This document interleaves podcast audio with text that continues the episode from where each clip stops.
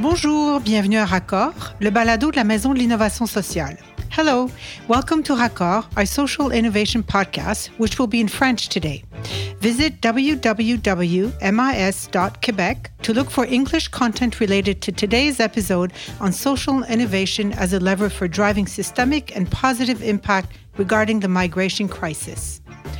La dernière édition de notre magazine Raccord, qui comprend plusieurs autres contenus écrits et audiovisuels à consulter justement sur notre site www.mis.québec, porte sur l'innovation sociale comme levier pour répondre aux enjeux vécus par les migrants.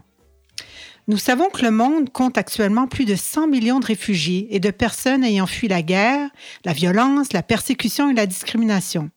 Cette crise migratoire a non seulement pris une ampleur sans précédent, mais elle révèle de multiples failles d'un système éminemment complexe qui peine à répondre aux besoins sociaux, économiques et environnementaux qui en découlent. À cet égard, les équipes de Médecins du Monde sont aux premières loges des enjeux vécus par les migrants. Cette association humanitaire indépendante internationale, fondée par une quinzaine de médecins français en 1980, est vouée aux soins de santé des plus vulnérables, soit des victimes de conflits armés, de catastrophes naturelles et de celles et de ceux qui n'ont pas accès aux soins. Nous avons le plaisir d'accueillir aujourd'hui Nadia Pollard, directrice générale chez Médecins du Monde Canada, pour échanger sur le travail de cette ONG à l'échelle provinciale et sur les efforts de son équipe pour générer un impact positif systémique.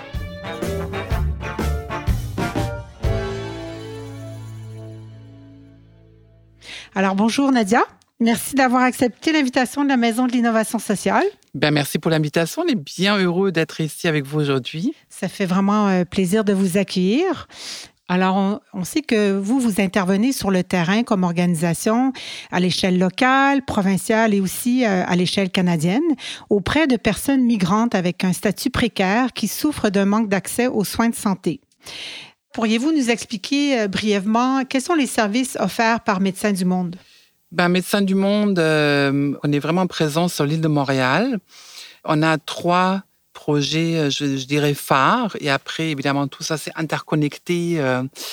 Mais le premier, c'est la clinique mobile. Donc, on a une clinique qui sillonne toutes les rues de Montréal, dans les différents quartiers, toujours avec des partenaires communautaires, pour vraiment l'accès pour les personnes en situation d'itinérance beaucoup malheureusement aussi pour les personnes de, communautés autochtones, euh, comme on sait, qui vivent euh, des, défis, des barrières euh, particuliers. Ensuite, euh, la clinique pour les migrants à statut précaire. Donc, c'est vraiment une vraie clinique qui est dans, nos bureaux, qui existe. Et évidemment, à ça se rattache un ensemble de, représentations pour expliquer la situation de la santé des personnes migrantes, etc., notamment aux décideurs dans le système de santé, aux gestionnaires dans le système de santé. Et le troisième projet, c'est tout notre programme de santé euh, mentale. Donc, on est les seuls à faire ça euh, ici, au, je pense même au Canada, j'ose m'avancer. Euh, donc, on a un programme de soutien psychologique individuel et de groupe pour les partenaires communautaires, parce qu'évidemment, les travailleurs de rue, ben, c'est toujours un travail difficile, mais avec les, les, overdoses, avec tout ce qu'ils vivent, la violence dans la rue, etc. Donc, pour les appuyer individuellement et en équipe, mais aussi un programme de soutien psychologique pour les personnes itinérantes elles-mêmes. Et ce qui je pense, unique, c'est aussi que nos psychologues se déplacent vers les personnes. Ce pas les gens qui viennent à nos bureaux, c'est nous, on va, va chez eux. Et ça, c'est la base de la philosophie de Médecins du Monde. C'est hop, hop, hop, on sort du bureau et on va vers les gens. Et ça, ça fait toute la différence. Pouvez-vous d'abord nous expliquer qu'est-ce qu'une personne migrante avec un statut précaire et par la suite euh, nous, parler des principaux obstacles que doivent surmonter ces personnes-là et ce que vous proposez comme organisation et comme solution? Donc ici au Québec, au Canada, euh, en fait, on ne connaît pas très bien les chiffres. On estime qu'on parle à peu près de 50 000 personnes migrantes à statut précaire. Alors qu'est-ce que c'est concrètement? C'est des personnes qui n'ont pas de statut garanti ou déterminé ou permanent. Donc, ça peut être des étudiants étrangers. Donc, ils ont un statut, mais c'est pas un statut permanent parce que leur, euh, leur statut va prendre fin s'ils sont pas inscrits à temps plein. C'est des gens qui ont fait une demande d'asile et dont la demande a été refusée et qui sont pas rentrés euh, dans leur pays ou qui peuvent pas rentrer dans leur pays. Euh, donc, c'est vraiment un, un paquet de gens avec des réalités très, très différentes. Donc c'est sûr qu'il y a des gens qui sont plutôt, je dirais, qui ont des ressources quand même, parce que évidemment, toutes ces personnes-là n'ont pas accès à rien ici au Québec. Comme vous savez, je parle du Québec parce que la santé, l'éducation et tout ça, c'est provincial, c'est pas fédéral, et ça dépend de chaque province. Et donc nous, euh, on voit les, par contre, dans toutes ces personnes-là, on voit ceux et celles qui sont extrêmement vulnérables. Et euh, vous avez parlé de discrimination à l'égard des, migrants, des réfugiés dans le monde. Et effectivement, c'est des personnes qui peuvent vivre une discrimination assez importante. Mais il faut savoir qu'ils ont accès à rien. Donc certains d'entre eux, ils payent, euh, euh, ils payent des impôts, ils sont proactifs, mais ils sont couverts par rien. Euh, exemple, on a fait une étude il y a quelques années avec l'Université de Montréal pour constater que la majorité des migrants que nous envoie, ils ont un revenu familial de à peu près 800 dollars. Donc là, il faut s'imaginer payer le loyer, euh, plein d'autres choses, la nourriture, etc. En plus, finalement, il faut qu'ils payent la santé parce qu'ils n'ont pas accès à la santé, parce qu'ils ne sont pas couverts par la RAMQ. Là, vous allez me dire, oui, mais il y a des assurances privées. C'est vrai, mais les assurances privées, d'abord, elles coûtent assez cher et puis elles, elles ne couvrent pas tout non plus. Exemple, une femme enceinte, elle n'est pas couverte par l'assurance privée. Euh, exemple, un antécédent médical qui était là avant, et diabète, etc. C'est pas couvert par l'assurance privée.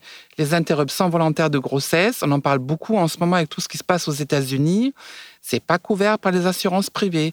Donc, c'est assez limité comme, euh, comme option. Et de toute façon, les gens n'ont pas les moyens. Donc, ils vivent de nombreux obstacles parce qu'ils n'ont accès à aucun filet social. Et juste pour euh, le bénéfice de nos auditrices et nos auditeurs, est-ce qu'une personne migrante à statut précaire qui n'a aucune assurance peut quand même aller se faire soigner à l'hôpital? Ben en fait, euh, oui, bien sûr, tout le monde peut aller à l'urgence. Mais la différence qu'il faut savoir entre vous, moi et une personne migrante à statut précaire, c'est quand elle va arriver à l'hôpital, elle n'est pas couverte par la RAMQ. Dès qu'une personne n'est pas couverte par la RAMQ, les médecins, qui sont des travailleurs autonomes, ils peuvent charger ce qu'ils veulent parce qu'il n'y a pas de réglementation pour des personnes hors RAMQ. Donc, euh, évidemment, il y a des médecins généreux qui disent, moi, je charge pas, la personne n'a pas les moyens. D'autres qui peuvent décider qu'ils chargent. Et au-delà des médecins, il y a l'enjeu aussi des plateaux techniques. Donc on voit ça, certaines personnes qu'on a vues à notre clinique avaient besoin d'une petite opération mineure ou majeure parfois aussi, évidemment, ça peut arriver. Et à ce moment-là, même si le médecin dit, moi, je ne veux pas être payé pour mon acte médical, mais ça coûte de l'argent, les salles d'opération, euh, le séjour à l'hôpital. Et ce qui nous préoccupe aussi, ce qu'on ce trouve injuste, c'est que selon une directive du ministère de la Santé du Québec, si une personne arrive hors RAMQ, il recommande le ministère de la charger 200% plus cher de ce que ça coûte réellement dans le système de santé.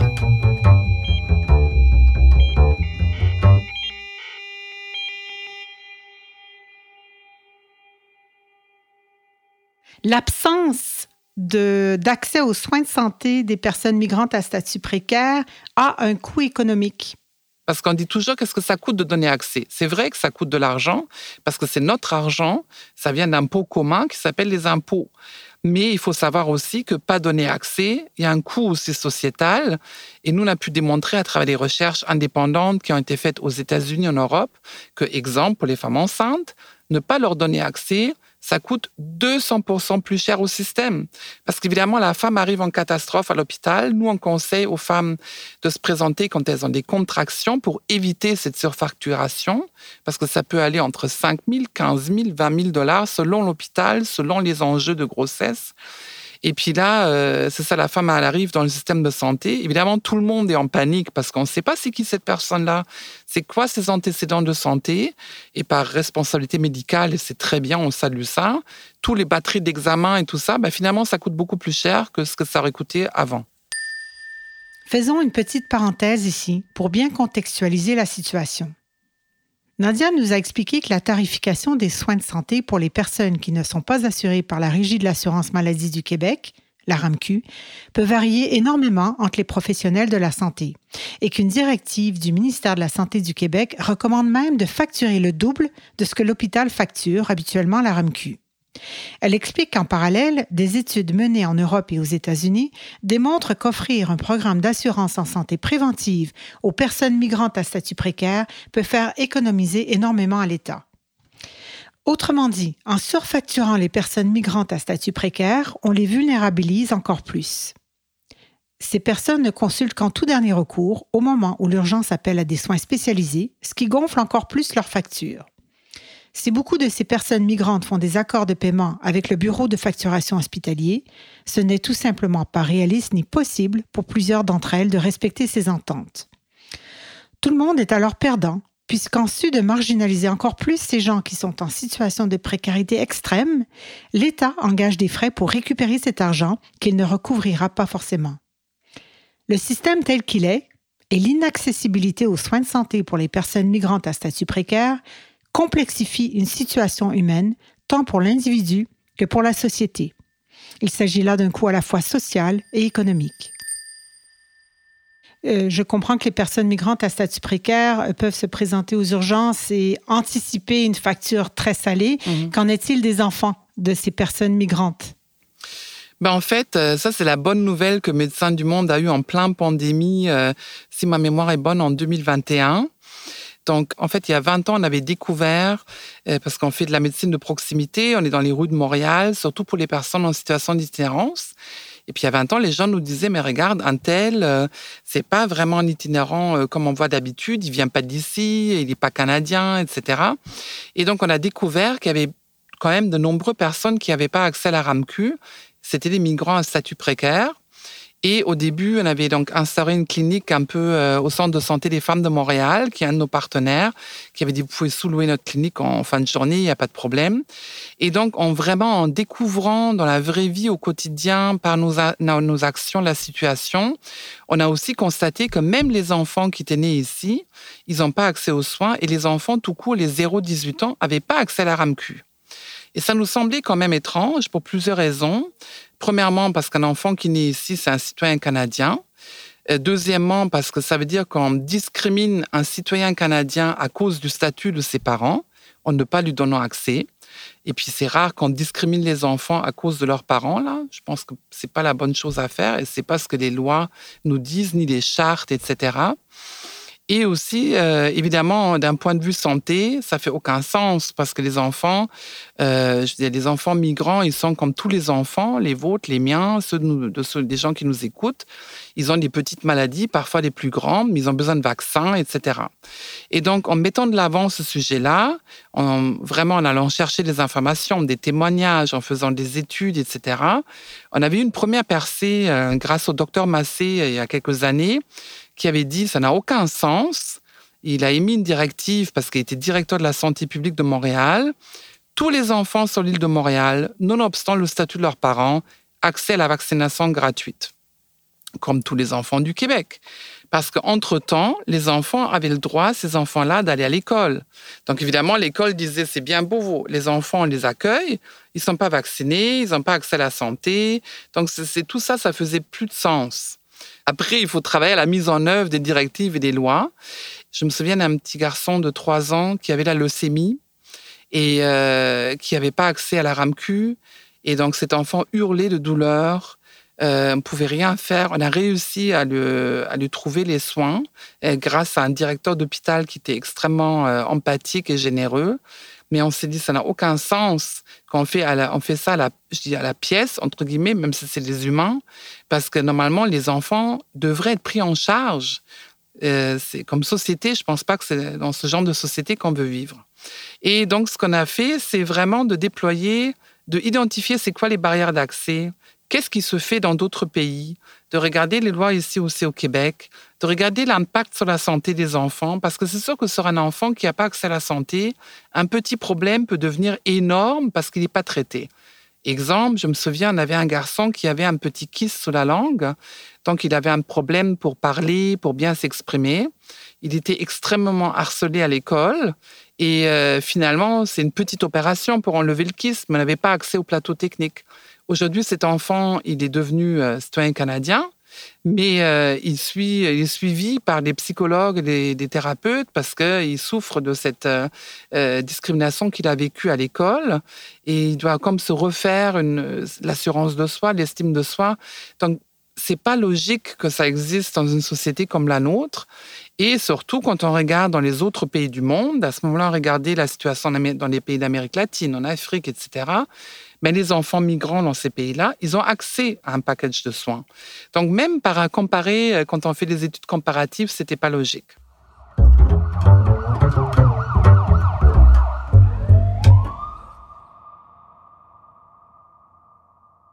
C'est intéressant euh, de vous entendre parler, Nadia, parce qu'on n'a pas l'habitude de penser à l'échelle systémique comme, euh, comme citoyen, comme individu, comme, comme personne qui pourtant fait partie d'un tout.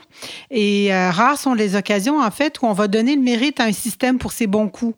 C'est habituellement quand on rentre dans le système et qu'on est confronté à ses failles qu'on commence à voir véritablement euh, la carte du système. Mhm. Donc, euh, et puis penser justement à l'échelle systémique comme vous le faites et comme vous l'avez démontré, c'est un, changement de paradigme qui émerge de plus en plus. Et je pense que cette transformation de perspective sur le monde peut aussi être un vecteur pour générer des solutions innovantes avec un, impact systémique et durable. Donc, le récent euh, projet de loi 83 qui a été adopté par le gouvernement québécois et qui accorde aux enfants de parents migrants à statut précaire un accès au régime d'assurance maladie et au régime général d'assurance médicaments. C'est en grande partie le résultat des efforts de plaidoyer déployés par votre équipe. Euh, alors, comment euh, vous avez pu réussir cet exploit? Quelle a été votre stratégie?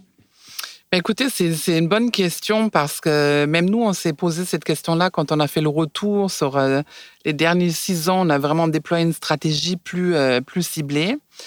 Mais je, je, dirais la première chose, c'est qu'il y a des choix à faire.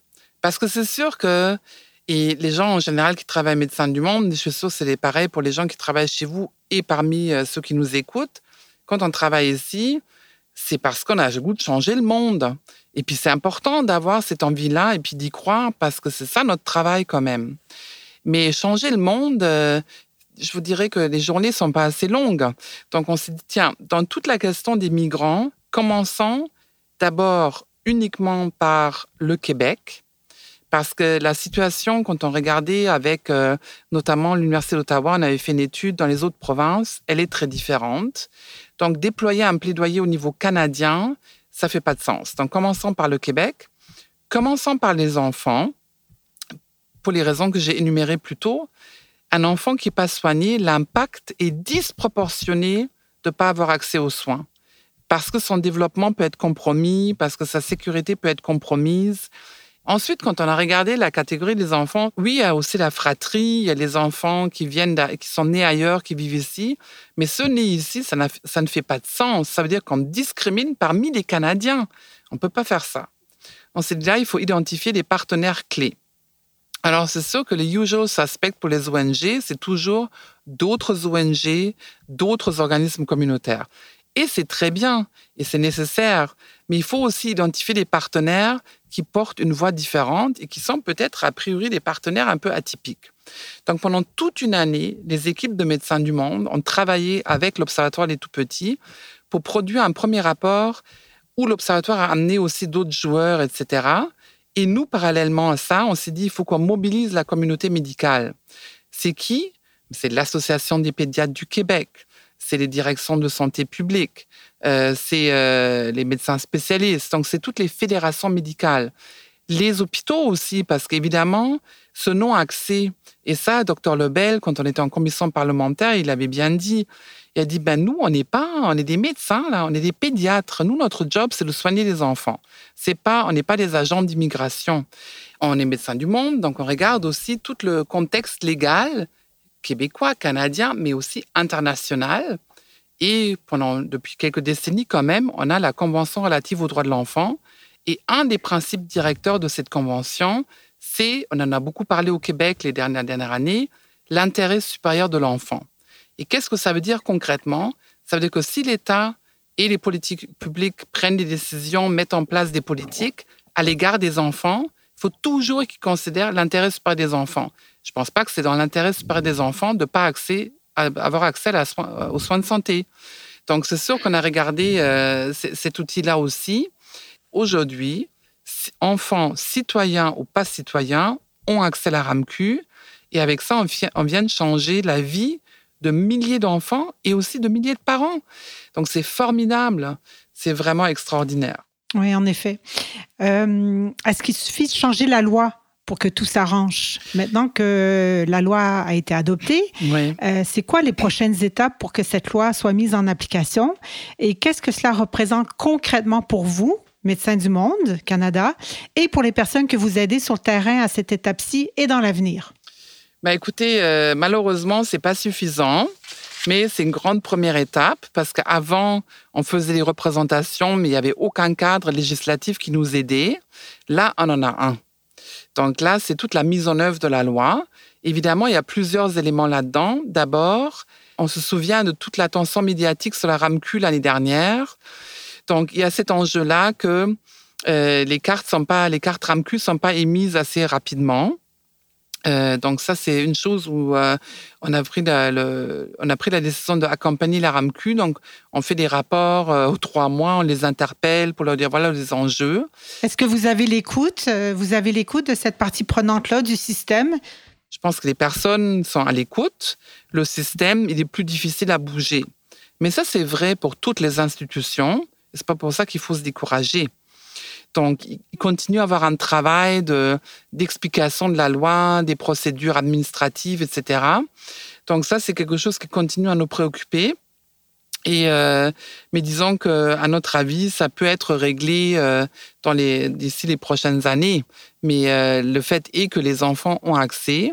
On a vu la chute aussi dans notre clinique par rapport à ça, parce que maintenant, ils peuvent aller dans le système.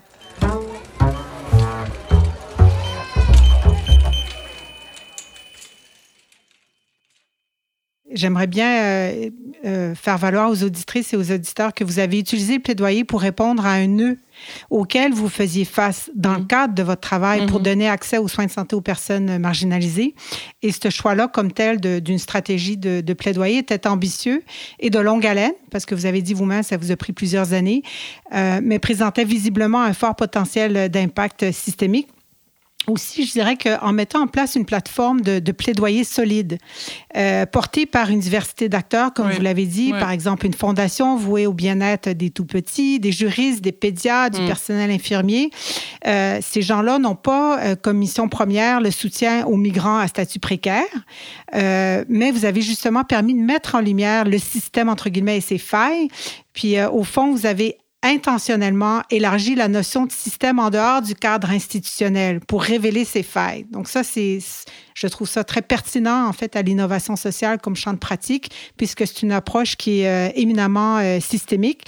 Euh, votre appel à l'action sur l'importance de transformer les politiques publiques dans une approche intégrée euh, et systémique euh, avec de multiples acteurs et actrices euh, a vraiment porté fruit et c'est tout à votre honneur. Donc, c'est vraiment inspirant et mobilisant en fait pour toutes celles et ceux qui, qui nous écoutent et qui cherchent eux aussi comme vous à, changer positivement le monde.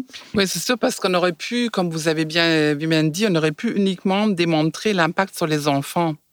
Ça, ça, même, ça aurait pu être notre inclinaison naturelle, le fait qu'on est médecin du monde, de regarder mm-hmm. l'impact médical. Mais je pense que le fait qu'on a regardé l'enjeu sous tous les angles et toutes les perspectives, aussi les professionnels de la santé, au niveau du droit, donc on a eu du, l'implication bénévole de juristes incroyable, le droit constitutionnel, le droit de l'immigration. Donc on a vraiment fait le tour de la question, mais de plein de perspectives différentes et pas juste sur l'impact de santé des enfants. Je pense que ça, ça a été un, un point tournant.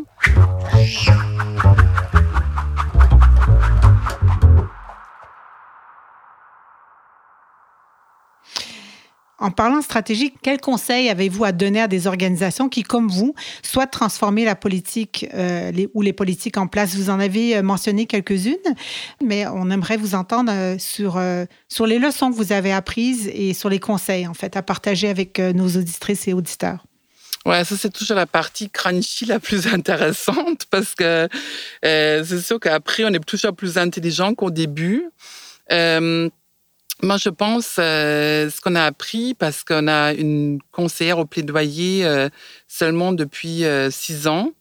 euh, c'est sûr que ça prend une ressource euh, expérimentée, compétente, et qui, euh, qui comme le, point focal, la personne pivot qui porte ce dossier-là. Parce que s'il n'y a pas une personne qui porte le dossier, ça devient tellement tentaculaire et puis euh, euh, comme une toile d'araignée qu'on perd, on perd les bouts. Euh, ensuite, euh, c'est aussi euh, de documenter. Je pense que ça, c'est l'erreur souvent dans. C'est vrai pour Médecins du Monde et pour d'autres aussi, parce qu'on manque de ressources, on manque de temps, etc. Mais qu'on documente pas assez. Euh, donc, euh, il y, avait tout un bout qui avait été fait à Médecins du Monde par beaucoup de bénévoles. Exemple, aller chercher des prix différents dans les hôpitaux pour les accouchements, etc. Mais euh, il y avait beaucoup de choses quand même à, à documenter. Donc ça, on aurait dû le faire au début, on l'a fait plus tard. L'autre élément, c'est tout l'enjeu de la mobilisation. Donc là, je trouve qu'on est mieux. On parlera peut-être de notre étape 2 de plaidoyer. Donc là, on est devenu euh, mieux, parce qu'évidemment, on a appris de nos erreurs. Mais euh, la mobilisation, c'est en fur et à mesure qu'on travaillait, qu'on se disait Ah, zut, on n'a pas encore interpellé tel partenaire.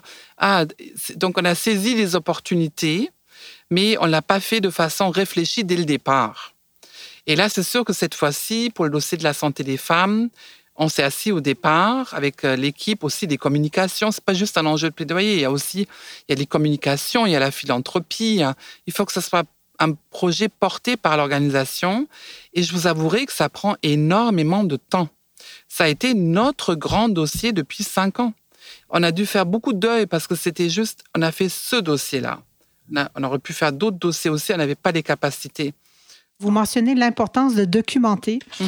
Est-ce que comment est-ce que vous avez intégré euh, les principales personnes concernées, donc les parents migrants à, statut précaire, dans votre démarche? Comment est-ce que vous avez euh, fait preuve d'écoute pour venir documenter votre stratégie plaidoyer?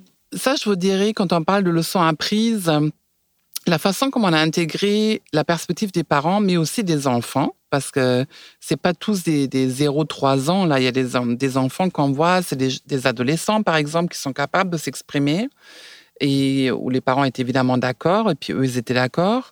Mais c'est beaucoup via les témoignages. Donc, ce qu'on a choisi souvent, c'était que les infirmières, parce qu'on a quand même une magnifique équipe euh, d'infirmières ici à la clinique migrante, et qui connaissent toutes les personnes qu'on voit, c'est elles aussi qui témoignaient de ce qu'elles voyaient. Et aussi, les médecins bénévoles, parce qu'on a quand même énormément de médecins bénévoles qui nous soutiennent, qui voient les patients qu'on voit ici et qui peuvent aussi témoigner de qu'est-ce qu'ils voient, eux, dans leur pratique. Alors, c'est ça. Donc, on a vraiment euh, essayé de ménager la chèvre et le chou pour pas mettre à risque les personnes et pour respecter leur désir de parler aussi.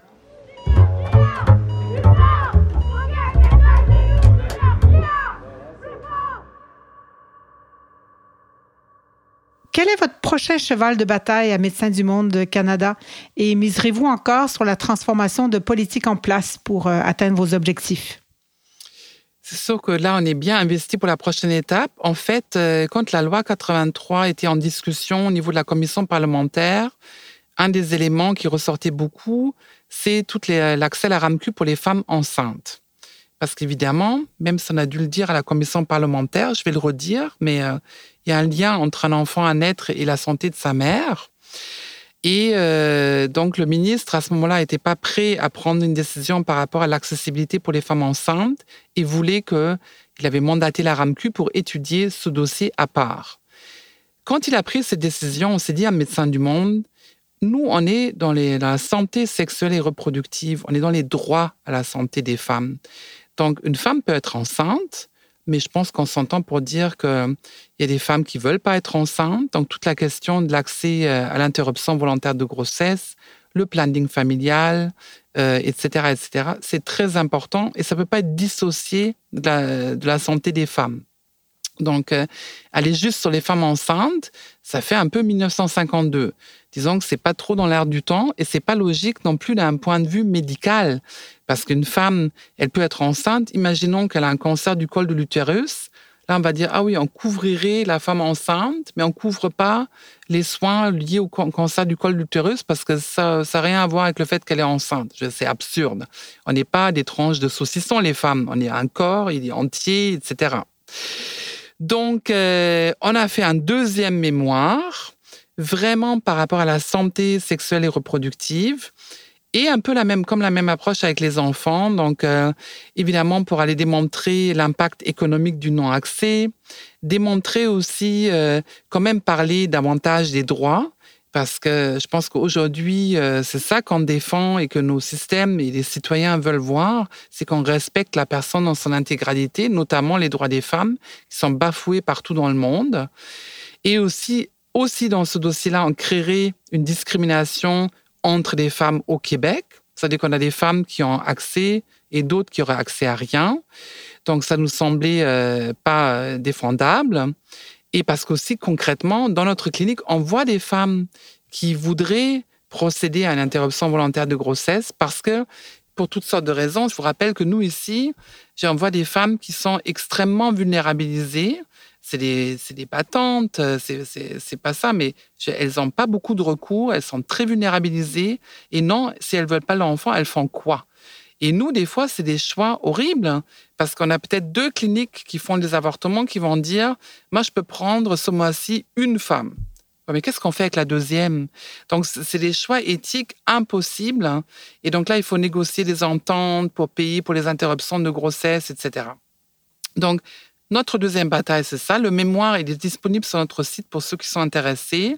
C'est sûr qu'avec l'expérience de la loi 83, on a le vent dans les voiles parce qu'on a réussi quelque chose. Donc, du coup, il y a plus de personnes qui se pointent au rendez-vous pour dire ça nous intéresse, Médecins du Monde, c'est sérieux, on continue. Et on est fiers aussi d'avoir mobilisé d'autres partenaires, notamment, euh, je salue mes collègues qui œuvrent vraiment pour euh, la santé des femmes, euh, SOS Grossesse et d'autres. Hein. Donc, de vraiment dire, parfait, on fait un front commun. Et même si ces organisations ne voient pas juste des femmes migrantes, mais c'est un enjeu de droit des femmes, point. On arrive à la fin. Merci infiniment, Nadia, pour euh, votre générosité. Vos propos nous aident euh, à prendre conscience de l'importance de cartographier le système pour mieux répondre à la problématique à laquelle on, on s'attarde. Entre autres, si je résume, vous avez mis en relief les paradoxes systémiques existants entre l'accès aux soins de santé des enfants de parents marginalisés et vulnérables et une réglementation qui avait été adaptée au fil du temps, mais sans tenir compte d'une vision d'ensemble. Mm-hmm. On parle notamment de la Convention des droits des enfants.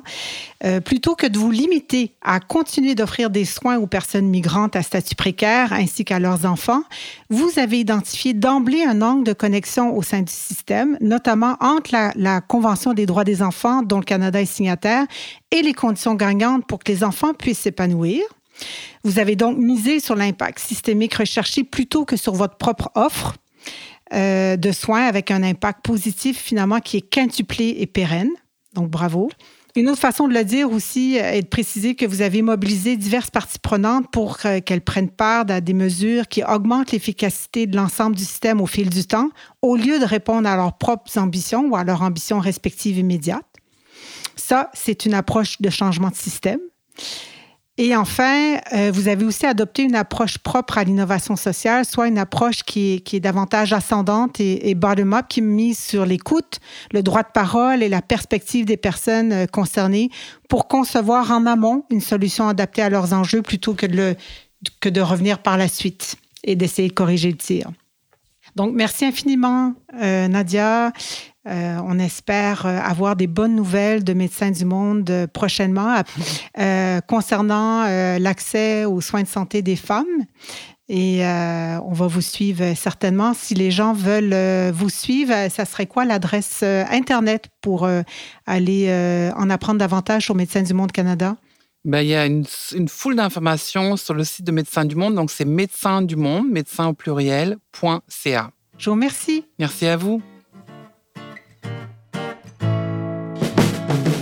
Voulez en apprendre davantage sur la façon dont l'innovation sociale peut contribuer à dénouer les impasses des enjeux de la migration, consultez la totalité de notre dernier trimestriel numérique Raccord sur le site Internet de la Maison de l'innovation sociale en visitant le www.mis.québec.